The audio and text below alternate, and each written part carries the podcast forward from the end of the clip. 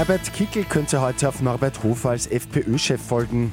Und die Polizei verteidigt das Platzverbot am Wiener Karlsplatz. Immer 10 Minuten früher informiert. 88.6 Die Nachrichten. Im Studio Christian Fritz.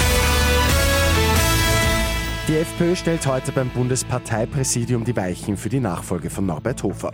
Die Zeichen deuten auf Klubobmann Herbert Kickl. Kickl hat sein Interesse letzte Woche bekräftigt, offenbar als einziger. Gegenkandidaten soll es bis jetzt auch keine geben.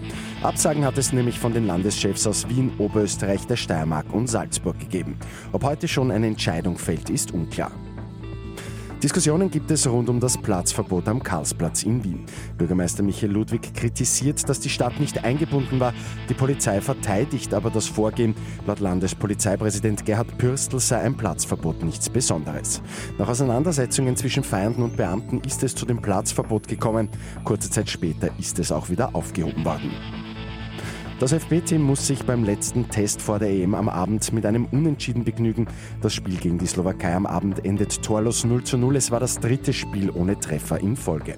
Am Sonntag steigen die heimischen Fußballer gegen Nordmazedonien dann in die EM ein. Bei Lotto 6 aus 45 hat es am Abend einen Sechser gegeben. Der Gewinn eine Million Euro. Und St. Pölten ist jetzt seit dem Wochenende um einiges bunter. Die gute Nachricht zum Schluss. Das Jugendzentrum Steppenwolf hat Graffiti-Künstlerinnen und Künstler zu einer Spray-Aktion geladen. Die einst grauen Brückenwände bei der ÖBB Westbahnbrücke sind jetzt mit Kunstwerken versehen. Mit 886 immer 10 Minuten früher informiert.